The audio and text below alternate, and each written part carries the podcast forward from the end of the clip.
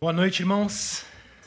Que a graça de Deus seja sobre cada um de vocês, por esse privilégio que nós temos de mais uma vez nos reunirmos para aprender do Senhor. Nós somos abençoados e privilegiados por isso, porque muitos não têm o privilégio que nós temos aqui diante de nós. Então, que Deus nos abençoe, que Deus faça prosperar a sua palavra entre nós nessa noite. Se você não tem uma Bíblia com você, é só fazer um sinal, o Renan vai levar.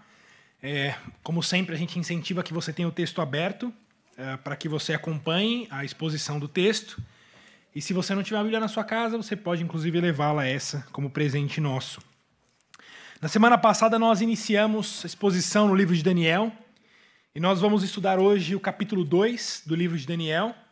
Se você está usando uma das Bíblias que a gente oferece, está lá na página 588, capítulo 2 do livro de Daniel. Nós faremos hoje toda a exposição desse segundo capítulo. Para iniciar a exposição dessa noite, eu quero fazer uma, um teste com vocês. E o teste que eu vou fazer com vocês, provar as minhas habilidades é, supranaturais. Eu quero agora, uh, eu vou adivinhar o que, que vocês estão pensando. Pensem aí, né? formulem os pensamentos na cabeça de vocês. E eu agora vou adivinhar. Ó, Gabriel, presta atenção. Eu vou adivinhar o que você está pensando. As crianças aqui, ó, prestem atenção. Eu vou adivinhar o que, que vocês estão pensando. Estão prontos? Todos prontos? Você está pensando que eu não vou adivinhar o que você está pensando. Acertei, não é verdade? Eu duvido que alguém tenha acreditado que eu fosse adivinhar o que você estivesse pensando. É óbvio, porque é impossível que alguém, algum homem, consiga saber o que se passa na mente de outro. A própria Bíblia ensina isso lá em 1 Coríntios 2,11, dizendo que as coisas do homem só podem ser conhecidas pelo Espírito que nele habita. E que é impossível alguma outra pessoa saber ou imaginar aquilo que se passa na cabeça do outro. Mas o curioso é que o texto de hoje fala sobre isso. O texto nos conta lá em Daniel capítulo 2, a gente não vai ler todo o texto, eu vou ler alguns trechos dele, mas depois na sua casa eu recomendo que você faça a leitura completa desse texto. O texto nos conta a história de que Nabucodonosor, deitado lá no seu uh, esplêndido quarto, na sua cama uh, do Império Babilônico, estava lá numa noite de sono. E Nabucodonosor acorda no meio da madrugada depois de ter um sonho terrível um sonho assombroso, um sonho que deixou Nabucodonosor completamente ah, sem paz, assombrado, perdeu o sono e não conseguiu mais dormir.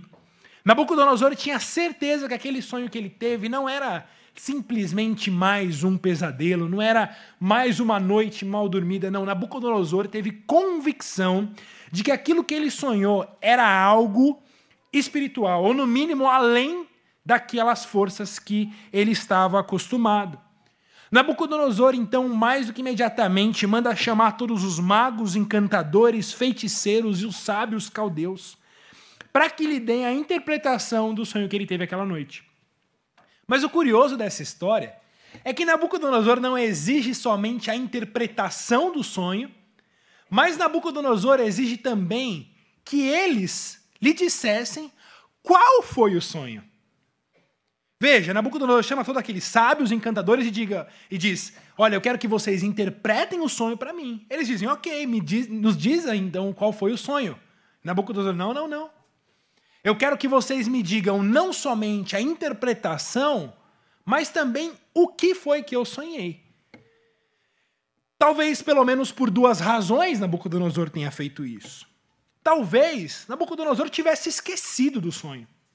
Essa é uma experiência comum, né?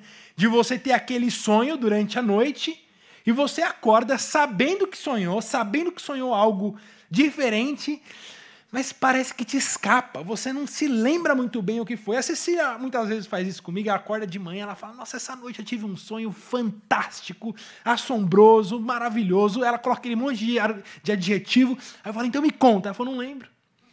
Assim, parece que por mais que a gente tenha convicção de que a gente sabe que sonhou algo maravilhoso, ao mesmo tempo a gente perde e, e não se lembra daquilo que passou na nossa cabeça durante a madrugada.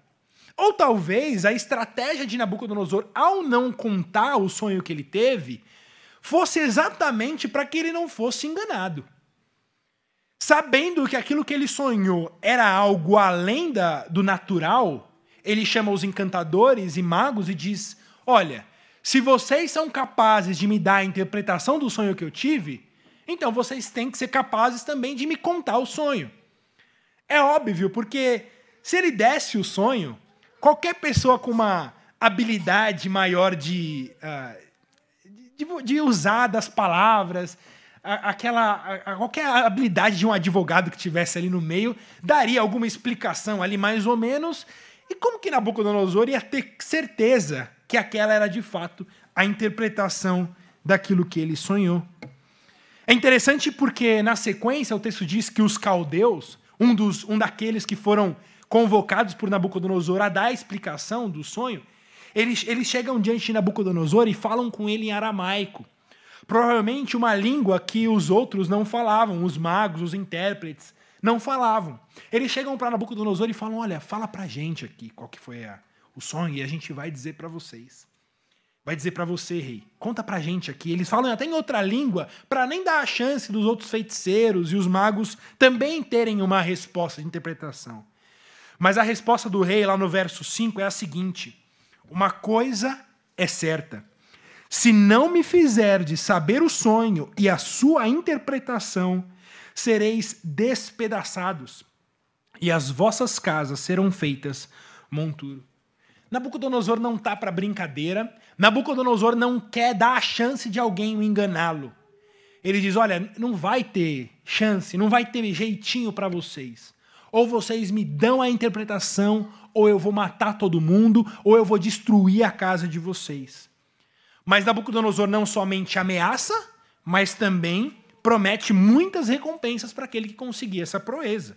Veja no verso 6, ele diz: Mas, se me declarardes o sonho e a sua interpretação, receberei de mim dádivas, prêmios e grandes honras. Portanto, declarai-me o sonho e a sua interpretação. Fato é que Nabucodonosor não sabe o que é a palavra não. Nabucodonosor está na principal posição do principal reino de toda a terra. Ele é o homem mais poderoso do mundo. Ele detém todo o poder, ele detém todo o dinheiro, ele, ele detém toda a, a influência, ele manda e desmanda, ele é a própria lei. Veja que ele diz: se vocês não, não, não me derem a resposta, eu vou matar todo mundo. Ele faz o que ele quer, o reino é dele, o maior poder é dele. E ele não sabe o que é ter um sonho e se ver ameaçado. Veja, ele olha, o exército dele é o mais forte, ele olha para o seu dinheiro e o seu dinheiro é o mais poderoso, ele olha para o seu império e o império dele é o mais estabelecido, mas ele tem um sonho e ele sabe que aquele sonho significa que há algo que pode destroná-lo, há algo que pode tirar o seu poder, pode tirar a sua paz. Mas como vocês sabem, tem coisas que o dinheiro não compra. E essa é uma das coisas que o dinheiro não comprava. Trazer a Nabucodonosor a explicação de um sonho que ele teve e de que aquelas pessoas mal podiam saber qual foi o sonho que eles tiveram. Que ele teve. Por mais que Nabucodonosor então insistisse, o rei se irrita e percebe que eles estão tentando ganhar tempo, estão tentando convencer o rei a que contasse os sonhos de fato, aqueles sábios que são levantados, aqueles magos, eles chegam à conclusão mais óbvia de todas. Veja no verso 10 e verso 11. Eles dizem: Rei, não há mortal sobre a terra que possa revelar o que o rei existe. Pois jamais houve rei, por grande e poderoso que tivesse sido, que exigisse semelhante coisa de algum mago, encantador ou caldeu. A coisa que o rei exige é difícil e ninguém há que possa revelar diante do rei, senão os deuses. E estes não moram com os homens. Vejam que esses magos reconhecem a sua total incapacidade de revelar uma coisa como essa.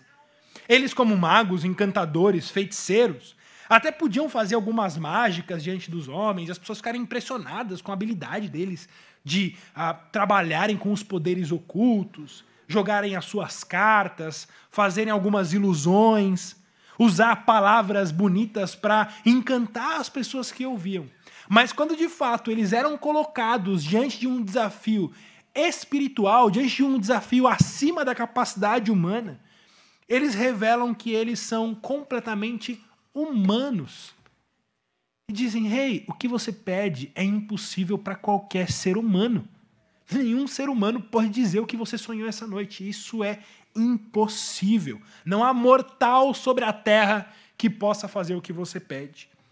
Eles estão reconhecendo que, de fato, por mais que o homem possa ter os seus, as suas habilidades, as suas mágicas, existem coisas que estão acima da capacidade dos mortais. E eles mesmos afirmam: Isso que você pede, ó rei, só pertence aos deuses. Só os deuses podem revelar o que você quer. E veja, eles não moram com os homens. A interpretação disso é o seguinte: os deuses moram no céu e eles não têm nada a ver com a gente. A gente não tem como consultar os deuses. Os deuses não falam com a gente dessa forma, é impossível que a gente tenha acesso a essas respostas que você está desejando. Então veja nos versos 12 e 13. Diz o texto que então o rei muito se irou e enfureceu, e ordenou que matassem a todos os sábios da Babilônia. Saiu o decreto segundo o qual deviam ser mortos os sábios, e buscaram a Daniel e aos seus companheiros para que também fossem mortos. Todo grande rei é meio louco, intransigente, ele é incontrolável. Se, ele não, se não fazem o que ele quer, então ele manda matar todo mundo. Não quero saber se é possível ou é impossível. Ah, o que está na cabeça de Nabucodonosor é o seguinte: eu pago para vocês. Eu estou pagando. Eu trouxe vocês ah, de todos os lugares dessa terra. Eu trouxe os maiores magos, os maiores encantadores, os maiores feiticeiros. Dou para vocês comida, dou para vocês casa, sustento vocês. E na hora que eu preciso, vocês me são completamente inúteis. Então, eu vou matar todos vocês. E Nabucodonosor então emite uma ordem para que todos os sábios da Babilônia fossem mortos. E entre os sábios da Babilônia, quem estão? Daniel e os seus três amigos. Mas Daniel não estava entre aquele grupo que foi primeiro consultado. A história nos conta que quando chegam de fato a matar Daniel, chegam a perseguir Daniel, Daniel diz: Não, mas o que está acontecendo? E aí o chefe então do exército relata para Daniel o que tinha acontecido. Daniel então diz: Não, então peça um tempo para Nabucodonosor, porque eu darei para ele o sonho e a interpretação que ele teve. Daniel, de forma sábia e completamente é, confiante no poder de Deus, ele diz ao chefe do exército: peça ao rei um pouco de tempo. Eu só quero um pouco de tempo. E eu darei a ele o sonho e a interpretação. Daniel não tinha o sonho. Daniel não tinha interpretação até ali. Mas ele confia de que Deus poderia dar a ele o sonho e a interpretação. Então ele diz: peça a Nabucodonosor um tempo, e eu darei tanto o sonho quanto à interpretação. Então, nos versos 17 e 18, diz que então Daniel foi para casa e fez saber o caso a Ananias, Misael e Azaria, os seus companheiros, para que pedissem misericórdia ao Deus do céu sobre este mistério, a fim de que Daniel e os seus companheiros não perecessem com o resto dos sábios da Babilônia. Daniel, mais do que depressa, chama os seus amigos, conta para eles também o que havia acontecido e diz: Vamos orar. Vamos orar, vamos orar, porque Deus pode nos revelar isso. Vamos orar e pedir a Deus para que Ele revele para nós qual foi esse sonho, qual é essa interpretação. E de fato, irmãos, Deus responde à oração de Daniel, mostrando para ele, por meio de uma visão, o exato sonho que Nabucodonosor teve. E não somente o sonho, mas Deus dá também a Daniel a interpretação. Daniel, então, levanta daquela visão e louva a Deus tão grande revelação que ele recebe. Nos versos 20 a 23, você pode acompanhar comigo a oração maravilhosa que Daniel faz. Daniel, depois de receber essa revelação de Deus, ele diz: Seja bendito o nome de Deus, de eternidade a eternidade, porque dele é a sabedoria e o poder. É ele quem muda o tempo e as estações, remove reis e estabelece reis. Ele dá sabedoria aos sábios e entendimento aos inteligentes. Ele revela o profundo e o escondido. Conhece o que está em trevas, e com ele mora a luz. A ti, ó Deus dos meus pais, eu te rendo graças e te louvo, porque me deste sabedoria e poder, e agora me fizeste saber o que te pedimos, porque não fizeste saber este caso do rei. Veja, irmãos, que oração maravilhosa. Daniel, ao receber essa revelação, ele reconhece que Deus está acima de todos os magos, encantadores, feiticeiros e os caldeus. Vejam, os magos, que eram esse primeiro grupo que foi levado a ser consultado, ele era, eles eram provavelmente os astrólogos daquele tempo. Aqueles que consultavam os astros, as estrelas, as luas e olhavam para o céu, tentando encontrar respostas para o futuro, para o que haveria de acontecer. Enquanto os encantadores e feiticeiros eram aqueles que mexiam com os poderes ocultos, com os poderes ah, malignos, com poderes obscuros, para encontrar respostas sobre o futuro. E veja a oração de Daniel. Ele agradece Daniel, ele, desculpa, ele agradece a Deus, porque dele é a sabedoria e o poder. Dele é a sabedoria e o poder, e é ele que muda o tempo e as estações. Enquanto os magos consultavam os astros, Daniel consultava o Deus que controla os astros, o Deus que está acima das estrelas, o Deus que muda o tempo e as estações. Enquanto aqueles mágicos, aqueles encantadores, conheciam os poderes ocultos, veja o que ele diz: Tu, Senhor, conhece o profundo e o escondido, conhece o que está em trevas e contigo mora a luz. Embora esses encantadores possam ter algum domínio dos poderes ocultos, o Senhor é aquele que domina as trevas. O Senhor é aquele que conhece o que está em oculto, mas do Senhor mora a luz. O Senhor se revela, o Senhor dá a conhecer aquilo que está oculto. Veja que mais do que isso, Daniel não somente reconhece que esse Deus está acima dos magos, encantadores e feiticeiros, mas esse Deus está acima do próprio Nabucodonosor. O Senhor detém todo o poder. O Senhor detém toda a sabedoria e é o Senhor que levanta e derruba reis. E eu te louvo, ó Deus, porque o Senhor me deu a revelação deste sonho. Daniel então pede para ser colocado diante do rei. Ele chama ali a Arioque, diz: Me leve diante do rei porque eu tenho o sonho e a interpretação. Ele diz no verso 27 a 28: O mistério que o rei exige, nem encantadores, nem magos, nem astrólogos o podem revelar ao rei, mas há um Deus no céu, o qual revela os mistérios, pois fez saber ao rei Nabucodonosor o que há de ser nos últimos dias. Veja, Daniel, na primeira oportunidade que ele se vê diante do rei, a primeira coisa que ele afirma é que, rei, o que você pediu, de fato, nenhum encantador, nem mago, nem astrólogo, nem por mais sábio que seja, pode revelar o que você pede. Mas há um Deus no céu. E esse Deus no céu revela os mistérios. Veja, os magos, os sábios, quando falam da incapacidade de revelar o sonho e a interpretação, eles dizem o seguinte: o que você está querendo, rei, só pertence aos deuses, e eles moram no céu, e a gente não tem acesso a eles. Daniel, quando vai ao rei, ele diz praticamente a mesma coisa, mas com uma grande diferença. Nabucodonosor, de fato, o que você pede é impossível, mas no céu há um Deus e embora ele habite nos céus, ele se revela. Veja a diferença teológica de Daniel e de toda a religião que havia ali na Babilônia. Aqueles que criam em, em deuses, eram politeístas, acreditavam em muitos deuses que não se revelavam. Daniel cria no Deus poderoso. Um Deus que detém todo o poder, toda a glória, mas que de fato se revela e que se dá a conhecer aos seus. E veja o que ele diz no verso 30. E a mim me foi revelado esse mistério, não porque haja em mim mais sabedoria do que todos os viventes. Irmãos, Daniel poderia agora ter trazido todo o mérito para si mesmo. Ele diria: aí, Nabucodonosor, você tem aí os seus sábios, os seus magos, os seus encantadores, mas são tudo fracos. Eles são todos fracos, não podem fazer nada.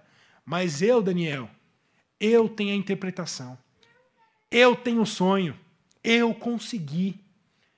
Não, o que Daniel faz é, rei, hey, de fato, ninguém há que possa cumprir o que você pede. Mas Deus se revelou a mim. Não porque haja em mim qualquer uh, mérito, não porque haja em mim qualquer coisa de especial, não porque haja em mim mais sabedoria do que outros viventes, mas simplesmente porque Deus resolveu se revelar. É, é interessante porque Arioque, quando chega diante do rei para apresentar Daniel, Arioque chega diante do rei e fala assim: Rei, eu achei um sábio que pode revelar o teu sonho. Arioque não tinha nada a ver com a história, que ele só era ali o meio de campo, ele tentou se dar bem na situação. Eu encontrei, eu encontrei o sábio, você mandou matar, mas eu achei alguém capaz de revelar o teu sonho. Mas Daniel, que de fato tinha o sonho e a interpretação, ele diz: Eu tenho. Mas antes de você achar que há algum mérito em mim por ter essa revelação, eu já quero deixar bem claro, ó rei, que não é porque eu sou especial ou porque haja em mim mais sabedoria, mas unicamente porque aprove a Deus se revelar a mim.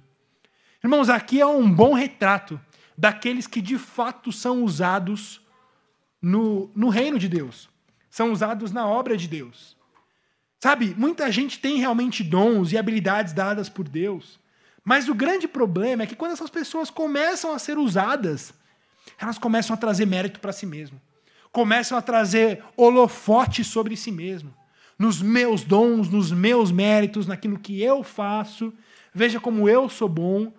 E isso é muito fácil daquele que é usado, daquele que tem realmente dons, de se ensoberbecer frente àquilo que ele tem feito no meio do povo de Deus. Mas Daniel, ele vem aqui como um exemplo maravilhoso para nos lembrar que não importa qual é o dom que Deus te deu, não importa qual habilidade que Deus te deu. Ainda que seja uma habilidade única, igual, quer dizer, completamente diferente de todas aquelas habilidades dadas a toda a humanidade. Se é esse o teu caso, ainda assim, não há nada de especial em você. O mérito é todo de Deus, a glória é toda de Deus. Os holofotes devem estar todos em Deus. Não em mim, não em você ou em qualquer outra pessoa que se levante em nosso meio. E ainda que essa pessoa seja de fato usada usada como instrumento de Deus para abençoar a igreja, abençoar o povo de Deus, ainda assim, essa pessoa só será de fato serva de Deus se ela tirar o holofote de si mesmo e levantar esse holofote para Deus, dizendo: só lhe deu glória. Toda glória seja dada somente a Deus. É triste de ver quanta gente tem trazido mérito para si mesmo, holofote para si mesmo. E a gente vê Daniel, esse homem levantado no meio da Babilônia, dizendo: Não há nada de especial em mim, mas eu tenho a revelação, porque Deus se revelou. O mérito é toda é todo dele. Então vamos acabar com esse mistério? Vamos então ao sonho? O que foi que Nabucodonosor sonhou? O relato está lá dos versos 29 a 35. E o texto nos conta que Nabucodonosor teve um sonho e ele sonhou com uma grande estátua. Uma estátua imensa. Uma estátua extraordinária, terrível, maravilhosa. O texto traz essas, esses adjetivos até aparentemente contraditórios. Ele diz no momento que ela é extraordinária, depois que ele diz que ela é terrível, ela traz essa imagem de algo assombroso que ao mesmo tempo que a gente admira, a gente treme, a gente tem medo de tão grande que é essa estátua, tão formidável, tão maravilhosa, tão imensa. Essa estátua tinha uma cabeça de ouro, ouro fino, ouro puro. A cabeça dessa estátua era de ouro. O peito e os braços eram de prata. O ventre e o quadril, a parte de baixo aqui da, do tronco, eram de bronze, as pernas de ferro, e os pés e os dedos do, do pé de ferro misturado com barro. Então, Nabucodonosor está diante dessa imensa estátua, com cabeças de ouro, tronco superior de prata, tronco inferior de bronze, pernas de ferro e pés onde há ferro e barro destruído. Ele está ali admirando essa grande estátua, maravilhado, assombrado com essa estátua. E aí, de repente, o que acontece é que uma pedra se solta de algum lugar. Uma pequenina pedra se solta, sem ajuda de ninguém, sem mão humana. Ela simplesmente solta e acerta o pé dessa grande estátua. Ela atinge o pé. E aí o que acontece com aquele pé que havia ferro e barro destruído? Aquele pé é esmigalhado. Ele é destruído, aquele pé. E aí vocês podem imaginar o que acontece na sequência. Aquela imensa estátua começa a se desmoronar. Começa a desmoronar. Não somente o barro, mas também o ferro, o bronze, a prata, o ouro, tudo aquilo começa a ruir. Você que tenho certeza, tem na tua memória a imagem lá das torres gêmeas, né? Sendo destruídas, caindo. É mais ou menos algo parecido com isso, aquela, aquela imensidão, de repente, desmoronando, caindo, vindo ao chão. Aquela mistura de ferro com barro, com ouro, com bronze. Não há nada que sustente a essa queda. E aí o texto diz que tudo isso vira pó. Tudo vira pó o ferro, o barro, a prata, o bronze, tudo vira pó. E mais do que isso, não somente vira pó, mas vem um grande vento, bate um grande vento e leva aquele pó para tudo que é lado.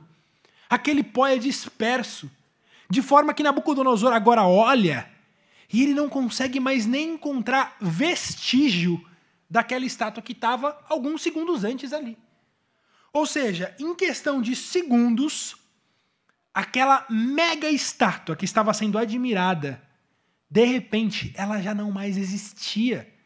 E nem sequer vestígios do que havia ali. Foi tudo destruído. O vento bateu e levou aquela poeira. E aí aquela pedra que caiu, aquela pedra que caiu naquele pé, aquela pedra começa a crescer. Aquela pedra cresce, cresce, cresce e cresce até o ponto daquela pedra ser do tamanho de toda a terra. Aquela pequenina pedra. Ela cresce e ela enche toda a terra. Este é o sonho. Este é o sonho que Nabucodonosor teve e que ficou assombrado no meio da noite. E o que, que significa esse sonho? Qual é a interpretação desse sonho que Daniel te, que, que o rei teve? Daniel dá a interpretação nos versos 37 a 45. E a interpretação é essa. A cabeça de ouro representava o próprio Nabucodonosor. Daniel diz: Tu és a cabeça de ouro. Porque Nabucodonosor detinha todo o domínio, poder e força. A Babilônia, ali naquele momento, era o maior império de toda a terra. Nabucodonosor, ele estava sobre aquele império. Sabe, não era como um poder controlado, de que ele via ali alguns outros poderes que pudessem limitar o. Não, não, não. Nabucodonosor tinha poder pleno, completo. Ele não, ele não podia ser uh, detido de nada, privado de nada. Ele detinha o melhor exército, todo o dinheiro, todo o poder, toda a glória, o maior império do mundo. E ele era o próprio império. Ele era o homem mais forte do império. Por isso, Nabucodonosor, você é a cabeça de ouro. Mas Daniel revela então um segundo reino. Um segundo reino que viria substituir o reino da Babilônia. E este reino é representado pela parte superior dos braços e do peito de prata. E este reino é o reino medo-persa, um reino que substitui o reino da Babilônia. Inclusive este reino vai aparecer inclusive ainda na história de Daniel. Depois desse reino medo-persa, aparece um terceiro império, inferior em, em força, e que substitui o anterior. Esse império é o Império Grego, que é representado pela parte de bronze. O Império Grego, com os grandes feitos de Alexandre o Grande, que domina, avança e também domina toda a terra. Até que chega então o quarto reino. O quarto reino que é representado pelas pernas de ferro e por esses pés que há misturado ferro e barro. E este império é o Império Romano. O Império Romano, que é representado por essas pernas de ferro e pés que mistura ferro e barro. O Império Romano, que era um império sanguinário. Por isso a representação do ferro. O texto diz que esse ferro iria destruir todos os outros. É um império intransigente, é um império que avança com maldade, com destruição. Você se lembra das histórias do Império Romano? Você se lembra de Nero, das loucuras dos imperadores? Como eles faziam o que queriam, com quem quer que seja, chegavam e destruíam tudo. Pegavam aqueles cristãos e lançavam ali as, as feras a, como espetáculo público. Esse era o Império Romano. O Império Romano, que se levanta como esse quarto império. Mas o texto diz que esse Império Romano, por mais que fosse forte como ferro, ele também continha algumas fraquezas. Fraquezas essas representadas pelo barro. Ele diz que o ferro e o barro, como não se misturam, representam alianças políticas feitas durante o Império Romano que também não prosperaram. E isso causou o declínio do Império Romano. Mas e a pedra? O que é essa pedra que se solta e bate nesse, nesses pés de ferro e barro e destrói todo o resto?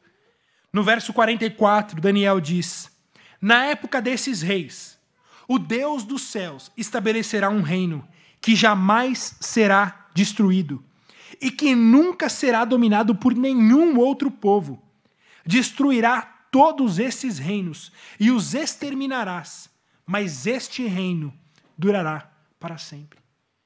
Irmãos, é durante o Império Romano que lá em Belém, um casal, um marceneiro e uma jovem desconhecida, são levados a um estábulo e ali nasce um bebê.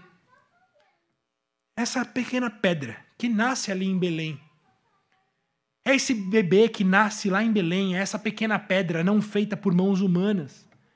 E é essa pedra que aparece no meio do Império Romano. Este bebê é Jesus Cristo, que vem com uma mensagem dizendo: o reino de Deus chegou. O reino de Deus está entre vós. Eu venho anunciar o reino de Deus. É a Jesus Cristo que Daniel está apontando aqui. Essa pedra essa pequenina pedra que é solta e bate ali no Império Romano. Ele está representando a vinda de Jesus Cristo, a vinda do reino de Jesus Cristo, que aos olhos humanos acaba a sua história aparentemente derrotado. Talvez isso foi parte do que talvez tenha confundido os discípulos de Jesus. Porque os discípulos de Jesus, sabendo de todas essas profecias, quando vem Jesus dizendo: Eu sou o filho do homem, e o reino de Deus chegou, isso talvez tenha inflamado o coração dos discípulos, dizendo: finalmente, finalmente o Império Romano vai ser destruído, porque Daniel já prometeu isso para a gente. Finalmente, todos os, os, grandes reinos serão destruídos, e agora Jesus chegou, e nosso império será de uma vez por todas colocado, e esse império não será destruído. Jesus, olha, quando você estabelecer o teu reino, me coloca à tua direita lá, o outro me coloca à tua esquerda. Só que Jesus começa a vir com uma, algumas palavras estranhas, como o filho do homem será entregue e será morto. Como vocês não sabem o que vocês estão pedindo quando vocês pedem para estar à minha direita à minha esquerda. O cálice que eu vou beber, vocês não podem beber, porque é um cálice de sangue. Parece contraditório. Peraí, Jesus. A gente tinha ouvido que quando o Senhor viesse e estabelecesse o seu reino, esse reino prosperaria, esse reino ia destruir o Império Romano, esse reino ia destruir todos os, os grandes reis. Como que agora você está dizendo que você vai morrer? Que você vai ser entregue para morrer? Como que você pode dizer isso? O que talvez os discípulos não tenham entendido é que esse império, desculpa, esse reino que Jesus traz, não é um reino que avança pelo poder da espada. Não é um reino que avança pelo poder do sangue, pelo poder da morte. Não é um reino político, mas é um reino espiritual. É um reino que chega com a vinda de Jesus Cristo. e que espadas, açoites, cruz, nada disso pode deter o avanço do reino do Filho do Homem. O que Jesus está ensinando aos seus discípulos é: o meu reino não é conquistado pela força. O meu reino é um reino de arrependimento. O meu reino é um reino de fé. E esse reino não pode ser abatido. Esse reino não pode ser destruído. Vocês se lembram de algumas histórias ali da igreja primitiva? Essa igreja que foi perseguida, essa igreja que foi morta no Império Romano. Vocês se lembram de tantos irmãos que foram lançados às feras como espetáculo público? A intenção do Império Romano era destruir aquela fé, destruir aquela religião que dizia seguir a Jesus Cristo. Mas, irmãos, dois mil anos depois, qual que é a nossa visão de tudo isso? Qual que é o retrato de tudo isso? A gente olha ao redor e onde está Nabucodonosor? Onde está o Império Babilônico hoje? Onde está o Império Grego? Onde está o Império Medo-Persa? Onde está o Império Romano? Cadê? Cadê todo esse poderio? Cadê toda essa força? Cadê toda essa glória desses reinos, desses impérios? Viraram pó. O vento bateu. A gente não tem mais nem vestígio desses impérios. Você precisa ir num museu para talvez encontrar alguma coisa lá. Mas e o reino de Cristo? O reino de Cristo, a gente diz, está entre nós. Esse reino de Cristo permanece entre nós, está aqui hoje com a gente aqui. Aqui, nesse momento em que a gente se reúne aqui, nós estamos declarando, cantando e louvando, porque o reino de Cristo permanece entre nós. O Império Romano se foi, o Império Grego se foi, a Babilônia se foi, mas o reino de Cristo permanece entre nós. Por mais que tentassem matar os cristãos, a, a, o relato daqueles que viviam aquele período era de que parece que quanto mais se matava cristão, mais aparecia cristão. Se matava um, apareciam dois. Se matavam dois, apareciam quatro. Se matavam quatro, apareciam oito.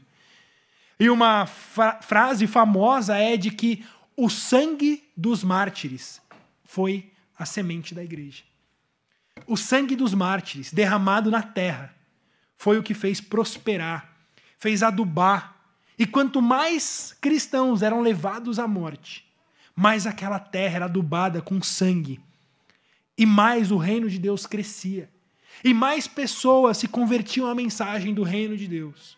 E mais pessoas vinham para esse reino um reino que não é conquistado pelo poder da espada e também não pode ser derrotado pelo poder da espada, porque não é um reino político, mas é um reino espiritual. Esse é o reino de Cristo. O reino que até hoje nós dizemos está entre nós e que não será destruído. Depois de Daniel então dá essa interpretação ao rei, o rei se curva diante de Daniel e dá a ele muitos presentes, muitas recompensas e coloca Daniel sobre governante de toda a província da Babilônia e encarregado de todos os sábios daquela província. Daniel também pede que os seus amigos sejam colocados como administradores da Babilônia, enquanto o próprio Daniel permanece agora dentro da corte do rei. Essa é a história do capítulo 2, irmãos. Esse é o relato do capítulo 2, um capítulo fantástico. Mas o que a gente pode aplicar dessa história?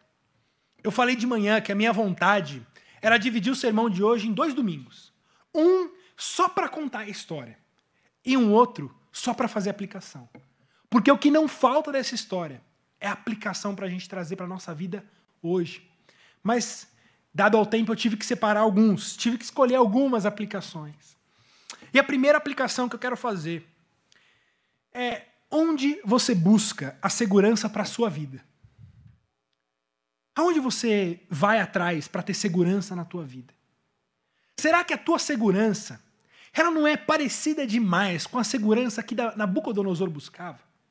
Veja que Nabucodonosor se sentia seguro porque ele tinha poder, glória, dinheiro, conforto, exército. Nabucodonosor tinha tudo e por isso ele se sentia seguro.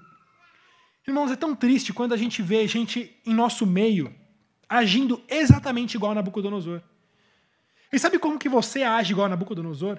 Quando você pensa assim: quando eu tiver aquele salário, aí eu vou estar tranquilo. Quando eu tiver aquela aposentadoria, aí sim a minha vida vai ficar tranquila. Quando aquele processo na justiça que está parado, aquele sair, aí sim as coisas vão se resolver. Alguns vão dizer, quando eu casar, aí sim minha vida vai deslanchar. Minha vida está truncada. Mas quando eu casar, aí sim eu vou estar confortável. Outros vão dizer, quando eu conseguir ter os meus filhos, quando os meus filhos nascerem, aí sim eu vou ter conforto. Quando eu comprar meu apartamentozinho na, na praia, quando eu conseguir aquela coisinha que eu estou querendo, quando eu fizer aquela viagem que é o meu sonho, aí sim eu vou estar seguro. Irmãos, quando a gente faz isso, a gente está seguindo exatamente a filosofia de Nabucodonosor. Uma filosofia de segurança que é baseada nas coisas da terra: no dinheiro, no poder, na posição, no status, na condição social, no estado civil. Mas quando a gente vai para a história bíblica, a gente percebe que tudo isso é poeira. É poeira não traz segurança nenhuma. E você, na sua própria vida, já passou por isso. Quando eu tiver aquele salário, eu resolvo. Aí você tem aquele salário. Sabe o que acontece? Depois de um mês você está já infeliz de novo. É, realmente, mil reais a mais não resolveu. Eu preciso de cinco mil a mais. E quando você tem cinco mil a mais, não resolveu. E você pode ganhar 10, 20, 30 a mais e não vai resolver. Porque o problema da tua alegria, da tua segurança, não está no quanto você ganha. Mas muitas vezes a gente volta a repetir a filosofia da Babilônia, achando que a nossa segurança depende das condições que estão ao nosso redor. E veja, Nabucodonosor, com tanto poder, com tanta glória, com tanto dinheiro, com tanto exército, com os maiores sábios ao seu redor, ele tem um sonho, gente. Um sonho. E ele perde toda a paz. Ele já não consegue nem dormir. O seu espírito foi completamente abalado. Sabe por quê? Porque o dinheiro, o poder, a glória não podem trazer segurança para ninguém.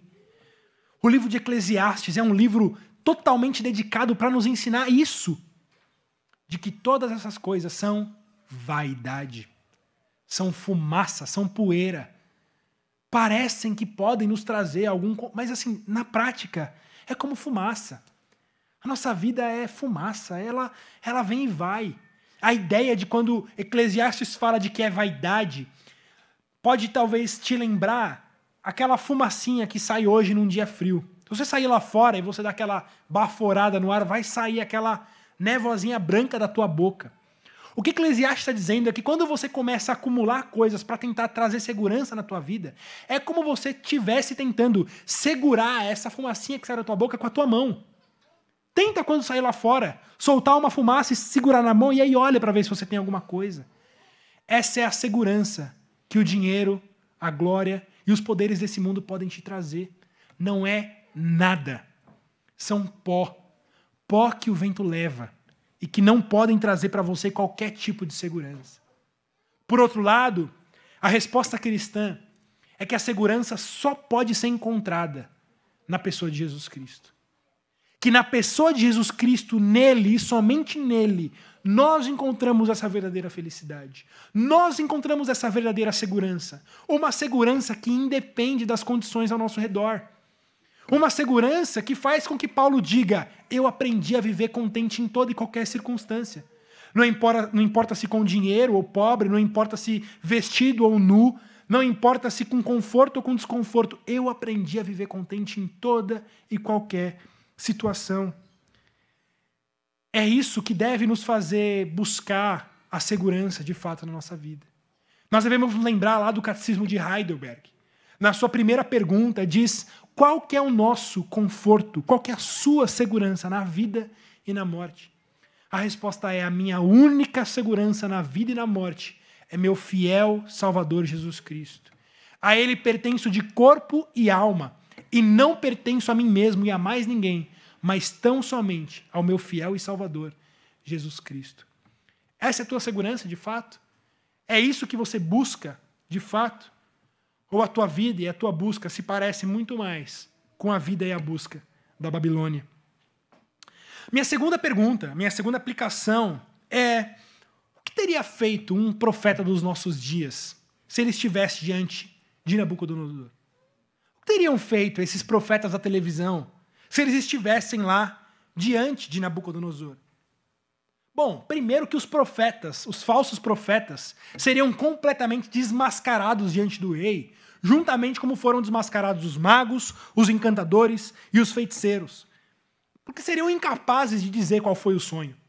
Por mais que os nossos profetas aí queiram fazer ah, estardalhaço, eles só fazem no canal deles, na igreja deles, com as pessoas deles. Mas quando são colocados de fato em testes como esse, seriam completamente desmascarados, como aqueles magos encantadores daquele tempo. Mas imagina que a gente desse uma lambuja, né? Como diz por aí. Vamos dar aos nossos profetas aí o sonho. Olha, profetas, vocês têm aqui o sonho, só me tragam a interpretação. Sabe o que provavelmente teria falado um dos nossos profetas nos nossos dias? Depois de ouvir o sonho, o relato do sonho? Nabucodonosor, sabe o que eu tenho para te dizer? Você é um espelho que reflete a imagem do Senhor. Não chore se o mundo ainda não o notou. Já é bastante Deus reconhecer o seu valor. Você é precioso, mais raro que o ouro puro de Ofir. Nabucodonosor, você é ouro. Você é demais, Nabucodonosor.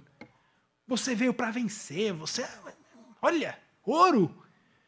Ou talvez outro diria: Nabucodonosor, quem te viu passar na prova e não te ajudou, quando vê você na bênção, vai se arrepender vai estar no palco, vai estar na plateia e você vai estar no palco. Vai olhar e ver a Jesus brilhando em você. Nabucodonosor, a tua vitória tem sabor de mel. Você é cabeça de ouro. Você é o cara. Irmãos, os profetas dos nossos dias só vêm para trazer aquilo que as pessoas querem ouvir. Só vêm para trazer exatamente aquilo que as pessoas querem ouvir. Mas se você volta para a Escritura, isso não tem absolutamente nada a ver com os profetas bíblicos. Os profetas bíblicos, quando chegavam na cidade, eles eram muitas vezes apedrejados. O povo fugia de profeta, como diz a nossa linguagem popular, igual o diabo foge da cruz. Ninguém queria um profeta por perto, não. Porque o profeta, quando vinha, é para trazer uma palavra de condenação, uma palavra de arrependimento, uma palavra de mudança, uma palavra de arrependa-se, ou vocês serão destruídos. Veja, é só ler o Antigo Testamento. Palavra de Deus contra a Babilônia, palavra de Deus contra o Egito, palavra de Deus contra Israel. O profeta sempre vinha com uma palavra contra o povo. E é interessante porque quando o profeta vinha com alguma palavra que não era de condenação, é engraçado até ver que o profeta vinha de longe, dizendo: Olha, eu venho em paz, viu, dessa vez. Não fujam, não. não me ape... Dessa vez eu estou vindo em paz. Tá? Essa vez eu não estou trazendo nenhuma palavra dura, não. Calma. Veja, irmãos. Não tem nada a ver com o tipo de profeta que hoje o pessoal vai atrás do profeta. Corre atrás dessas profetadas. Corre atrás de gente para revelar o que vai acontecer. E o que recebem aquilo que todo mundo gosta. De que você é precioso, de que você veio para vencer, de que vai dar tudo certo e que Deus vai te colocar no lugar mais importante, que você é uma bênção mesmo. Mas cadê o tipo de profecia que havia? Essa profecia que vem para falar: você não presta, você não é nada, arrependa-se ou você será destruído. Os profetas fizeram isso. João Batista, quando aparece, ele aparece chamando os religiosos de raça de víboras. Jesus se levanta contra os fariseus e os chama de hipócritas, filhos de Satanás. Paulo, quando lá está em Atenas, chama aquele povo de idólatra. Irmãos, onde foi que a gente se perdeu? Onde foi que a gente se perdeu para achar normal esse tipo de profecia que há em nosso tempo? Uma profecia esmilinguido, sabe? Bonitinho, fofinho. Uma profecia, um tipo de profecia que está lá no farol oferecendo abraço grátis com uma camiseta dizendo Jesus te ama e tem um plano maravilhoso para tua vida. É fofinho, é bonitinho. Mas não tem nada a ver com o tipo de mensagem que a Bíblia tem a nos dizer. Uma mensagem dizendo: arrependa-se. Arrependa-se enquanto há tempo. É caricato. A gente até ri dessas coisas, né? Porque é ridículo mesmo. Mas você já parou para pensar que talvez você repita essa prática dos profetas dos nossos dias? Você repete essa prática dos, dos, dos uh, profetas dos nossos dias quando você deixa de levar uma palavra confrontativa a alguém que deve ouvir uma palavra confrontativa. Quando você vê o teu irmão pecando e você diz: deixa para lá. Não quero trazer esse tipo de incômodo, vai ser chato falar. Quando você está fazendo isso, você está fazendo exatamente como os profetas. Só fala quando tem algo legal para falar. Quando tem algo difícil, deixa para lá. Deus, Deus fala. Não precisa que eu fale. Você faz isso quando você olha para os teus filhos e diz: Eu vou corrigir isso de novo. Eu já falei tantas vezes para ele. Deixa para lá, vai. Eu vou. Esses dias eu, esses dias eu ouvi de pais dizendo: Eu não quero dar bronca nos meus filhos. Eu quero ser amigo dos meus filhos. Eu quero ser o pai que dança junto no TikTok. Eu não estou aqui para disciplinar meu filho. Eu quero ser amigo dele. Pais que fazem isso, na verdade, odeiam seus filhos, não amam os seus filhos. Porque aquele que ama, corrige. Aquele que ama, disciplina. E quando fazem isso, estão repetindo exatamente o tipo de profeta que há no nosso tempo. Quando você, no teu trabalho, na tua família, é colocado em situações em que você pode proclamar a mensagem de Cristo, uma mensagem de arrependimento, quando você pode levar uma palavra de arrependimento no teu trabalho, no teu dia a dia, e você resolve, ah, deixa para lá, não vou falar sobre isso aqui, né? Pode trazer desconforto, pode trazer, sabe, inadequação. Sabe o que você está fazendo? Exatamente o que os profetas dos nossos dias fazem.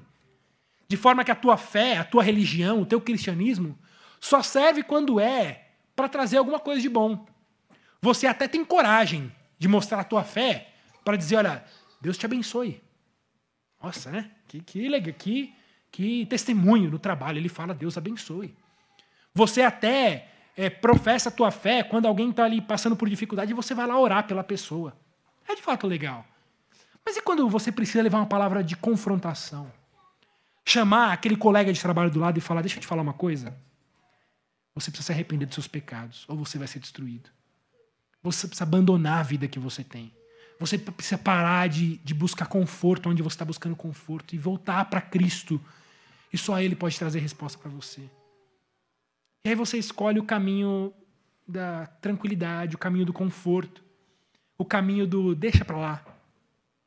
E aí quando você faz isso, você repete os profetas dos nossos dias. Irmãos, não foi fácil para Daniel levar essa interpretação para Nabucodonosor. Imagine você na pele de Daniel. Nabucodonosor que tinha acabado de mandar matar todos os sábios por não terem a interpretação. Daniel tem. E sabe qual é a interpretação de Daniel? que Nabucodonosor não é nada. Ele é pó e que ele vai ser destruído. Em outras palavras, é essa profecia que Daniel leva para Nabucodonosor. Nabucodonosor, deixa eu te falar uma coisa. Embora você tenha poder, glória, dinheiro, você não é nada. E você vai ser destruído como pó. Daniel poderia ter morrido de medo e falar: Quer saber? Eu não quero levar essa profecia. Deixa para lá. Mas não, Daniel vai. E ele vai e fala o que tem de ser dito. Como bom arauto, como bom proclamador, como bom mensageiro, o mensageiro não escolhe o que fala, irmãos. O mensageiro não é responsável pela mensagem que ele leva. O mensageiro só faz um bom trabalho quando ele é fiel à mensagem. A gente precisa se lembrar que a mensagem é maior do que o mensageiro. Por isso você não tem o direito de mudar a palavra que Deus dá para você entregar para quem está ao teu redor, querendo proclamar ou divulgar um evangelho esmilinguido, um evangelho bonitinho, um evangelho ursinhos carinhosos, mas que faz tão pouco para transformar vidas, para levar pessoas ao arrependimento, para levar pessoas a chorar e lamentar pelos seus pecados. Lembremos de, do apóstolo Paulo quando ele diz: Não me envergonho do evangelho, porque é o poder de Deus para a salvação de todo aquele que crê. Você de fato crê que o Evangelho é o poder de Deus para a salvação de todo aquele que crê. Então não se envergonhe do Evangelho. Proclame o Evangelho para seus filhos, para o seu cônjuge, para os seus pais, para os seus irmãos, aonde você está. Não somente a parte do Evangelho que pode trazer algum conforto, mas a parte do Evangelho que confronta, que traz a que traz desconforto, que traz transformação. Porque o texto diz que o justo viverá pela fé. E se ele não ouvir do Evangelho, esse Evangelho não fará de fato transformação. A minha próxima aplicação é que nós só podemos conhecer a Deus se Deus se revelar a nós. Veja, os poderes ocultos daquele lugar, aquilo que havia de oculto naquele ambiente, só pode ser revelado na medida em que Deus se revela. Irmãos, a gente não pode conhecer a Deus por força humana. Da mesma forma como o conhecimento estava oculto aos humanos, a gente também não pode conhecer a Deus, a não ser que Deus se revele a nós. Por isso, a nossa oração, a sua oração, ao começar cada estudo bíblico, a começar cada culto, a começar cada leitura da palavra, seja: Senhor, revele-se a mim. Senhor, se revele a mim. Se você não conhece a Deus, se você ainda se vê com seu coração ah, lutando com tantas informações, faça essa oração. Deus, se revele ao meu coração. Que eu te veja e que eu te conheça como eu mesmo sou conhecido por ti. A minha próxima aplicação é a quem você busca ajuda quando está em desespero. Vocês se lembram que a gente terminou o capítulo 1 de Daniel, no verso 20, dizendo que Daniel em toda a matéria de sabedoria e inteligência, das quais o rei lhe fez perguntas, Daniel foi encontrado dez vezes mais sábio do que todos os outros sábios da Babilônia. Não havia ninguém tão sábio quanto, quanto Daniel em toda a Babilônia. Ele foi achado dez vezes mais sábio. E sabe o que é curioso? Quando esse desafio aparece diante do rei, o rei não se lembra de Daniel. O rei parece que Daniel nem existe, esqueceu de Daniel. Ele chama os magos, os encantadores, os feiticeiros, mas ele não se lembra de Daniel. Será que você também não faz isso? Será que você também não faz isso nos seus momentos de desespero? Acontece alguma coisa na sua vida que tira a tua paz, tira a sua tranquilidade, e você corre para chamar os magos. Você vai lá para o horóscopo. Você vai ler lá o que, que, o que, que a revistinha tem a falar do seu signo. O que vai acontecer no teu dia, o que, que você precisa fazer para que você encontre paz. Ou talvez você vai procurar os sábios. Você vai ouvir os especialistas da Globo News, da CNN, da, da sei lá da onde, da Band. Você vai atrás dos especialistas. O que, que os especialistas têm a dizer sobre o teu futuro? Ou então, você corre para o último influencer boca suja do Instagram, que responde caixinhas de perguntas de forma tão afoita que passam para você alguma, algum tipo de segurança, algum tipo de conforto que você não encontrou em outro lugar. Talvez você corre para ouvir o teu político de estimação, para saber o que, que ele tem a dizer sobre o futuro. Ou um médico, um economista, enfim, você vai buscar respostas em todos os lugares. Mas será que você está buscando resposta naquele que está acima dos magos, dos especialistas, dos astros, da economia, da ciência, da política, da medicina? Será que você não está fazendo exatamente como Nabucodonosor? Buscando respostas em pessoas que não podem te dar respostas. Irmãos, o nosso Deus é o Deus que conhece o oculto e é o Deus que se revela. Então, antes de ficar desesperado buscando resposta em tudo que é lugar, vá para o teu quarto, abra a tua Bíblia, abra a tua Bíblia e, e clame a Deus, Senhor, me dê sabedoria. Senhor, me ajude e me ensine como lidar. Me ensine como lidar em situações difíceis como eu tenho hoje. E não só isso, irmãos, mas procure também os seus amigos. Procure também a tua igreja. Lembre-se do exemplo de Daniel. Daniel, quando se vê naquela situação difícil, qual é a primeira coisa que ele faz? Ele chama os seus amigos e conta o que está acontecendo para eles e diz: Vamos orar juntos. Irmãos, os amigos de Daniel não tinham um sonho. Os amigos de Daniel não tinham a interpretação do sonho. E muitas vezes a gente deixa de procurar os nossos amigos por isso. Para que, eu vou perturbar o fulano de tal? Ele não vai ter resposta nenhuma para me dar. Eu vou incomodar ele com o quê? Sabe, muitas vezes você deixa de procurar os seus amigos para que orem junto com você com essa desculpinha bonita, dizendo: eu não quero preocupar, eu não quero perturbar, deixa para lá. Mas veja, muitas vezes os nossos amigos não têm de fato respostas para dar para a gente, mas eles têm joelho para orar. Eles vão dizer para você: olha, eu não tenho o que te falar, mas pode contar comigo porque eu vou orar com você. Eu vou clamar a Deus junto com você para que Ele traga respostas, para que Ele se revele. Busque, irmãos, no Senhor a revelação. Busque no Senhor a sabedoria. E junto com a igreja, junto com amigos queridos, amigos próximos, peça ajuda, para que eles também o ajudem nessa oração. Lembrando da promessa que Deus fez lá em Tiago 1,5, quando ele diz: Se algum de vocês tem falta de sabedoria, peça a Deus, que, as dá, que a dá livremente, de boa vontade, e lhe será concedido. O nosso Deus é um Deus que detém toda a sabedoria e que ele dá essa sabedoria livremente para quem pede. Por isso, peçam sabedoria. E Deus vai dar. Ele dá livremente, dá de bom grado. Peçam confiando e Deus dará. Irmãos, a minha última aplicação, para encerrar, não podia ser diferente. A minha aplicação é sobre o reino de Cristo. Esse reino de Cristo que vem, avança, cresce, vai dominar sobre toda a terra. E nenhuma força, nenhum poder, nenhum império, nenhum político, nenhum plano econômico, nenhum vírus pode destruir o reino de Cristo, que há de prosperar até o fim.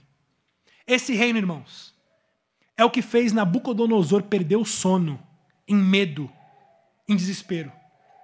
Mas é a mesma visão que faz Daniel cantar louvores de alegria. A mesma visão é pesadelo para uns e é glória para outros. É terror para uns e é esperança para outros. Minha pergunta para você hoje é: esse avanço do reino de Cristo, para você, é pesadelo ou é esperança? Para você é motivo de temor saber que esse reino de Cristo vai dominar e que você vai ser destruído? Ou é para você motivo de alegria, esperança e louvor, sabendo que você está junto com esse reino? E que com ele você também será levantado. Lá em Salmo 110, 1, diz que Deus Pai olha para Cristo e diz: Assenta-te à minha direita, até que eu ponha todos os teus inimigos debaixo dos teus pés. Esse é o salmo, irmãos, mais repetido no Novo Testamento. Porque é exatamente nesse momento que nós estamos. Lá em Hebreus 10, 12 e 13, diz que Jesus, tendo oferecido um sacrifício para sempre, assentou-se à destra de Deus, aguardando daí em diante até que todos os seus inimigos sejam postos por estrado dos seus pés.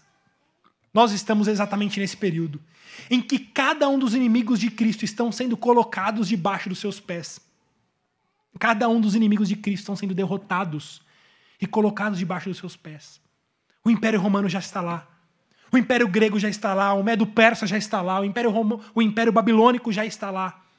Nos pés de Cristo. Mas há muitos inimigos atuais que ainda precisam ser derrotados.